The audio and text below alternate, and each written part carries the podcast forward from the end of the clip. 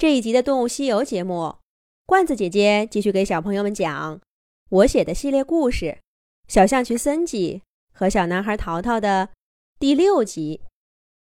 森吉和淘淘在象群小径上玩捉迷藏的游戏。淘淘以为他藏得很好，可是森吉却凭借着气味，轻而易举地找到了他。轮到森吉藏了。他挑了一片大大的树叶，把自己盖住，藏在许多树叶中间。就是上去踩一脚呀，都未必能发现下面躲着一只象群。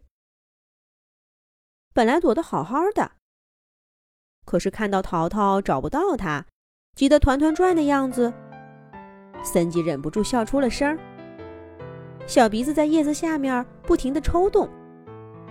被淘淘给发现了。接下来又轮到淘淘藏了。这回呀，淘淘爬到一棵树上，躲过了森吉灵敏的鼻子。可是他却因为爬得太高了，不敢下来，在树枝上晃来晃去。终于，一阵风吹过，淘淘没能抓住树枝，扑通摔了一跤。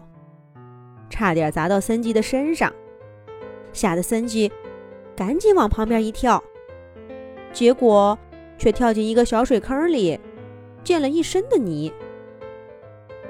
而淘淘呢，却摔到一堆软乎乎的树叶上，一点都没受伤，只是有点头晕。两个好朋友看看狼狈的自己，再看看。更狼狈的朋友躺在地上，笑成了一团。跟好朋友一块玩儿真好。他们你往我脸上抹一把泥，我往你身上泼一盆水，玩的开心极了。可就在这时候，一个大怪物正穿过灌木丛，悄悄地向他们靠近。这个怪物浑身漆黑，爪子上还长着尖尖的钩钩，一条猩红色的细长舌头在血盆大口中一进一出。大怪物的舌头前端是分叉的，还沾着黏糊糊的唾液。它饿了，要赶快找到东西吃。这么大的怪物，其实很难隐藏自己的行踪。虽然它尽量放轻了脚步，可是它的爪子粗壮有力，在草丛里一下一下的拨动着，发出哗啦啦的响声，提醒着小动物们，危险就要来了。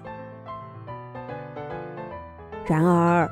淘淘和森吉玩的正投入，谁也没注意到，淘淘正在跟着森吉学习抽动鼻子。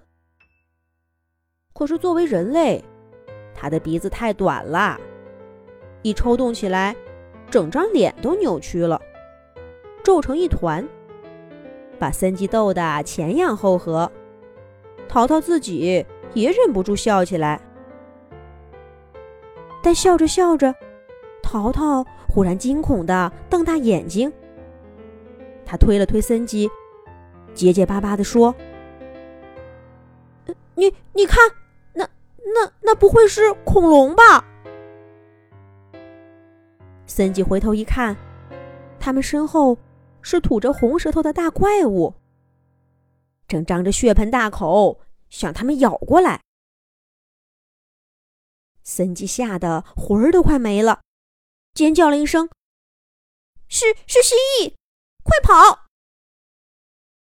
就拉起淘淘，没命的往象曲小径上奔跑。然而，蜥蜴可没有那么容易打发。它重重的踩着象曲小径，巨大的脚印儿简直能把小径上所有的沟壑全都抹去。在淘淘和森吉身后紧追了过来。森吉真是好样的。他虽然个子小，可是，在妈妈精心打造的迷宫里，却好像一个精灵。他带着淘淘，一会儿一个急转弯，总是能在蜥蜴快追上的时候，成功的把它甩开。可这个蜥蜴也是个厉害角色，他紧紧的盯着森吉他们俩，仗着自己的步子大，总是能把被拉开的距离给追上。淘淘跑得气喘吁吁，有好几次对森吉说：“朋友，你走吧，别管我了，我实在是跑不动了。”可是森吉却意外的坚定，他脚下不减速的对淘淘说：“不行，再坚持一下，你是我的朋友，我不能丢下你。”这里所有的象曲小径都能到我家，到了家就安全了。森吉根本不给淘淘放弃的机会，紧紧的拉着他往家里跑。就这样，淘淘被森吉拉着跑向了灌木丛。小象群森吉就像把整个地图画在脑袋里一样。一会儿向左，一会儿向右，最终，家门口就在眼前了。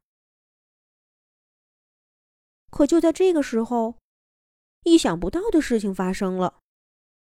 淘淘和森吉重新遇到了困难，是什么呢？下一集讲。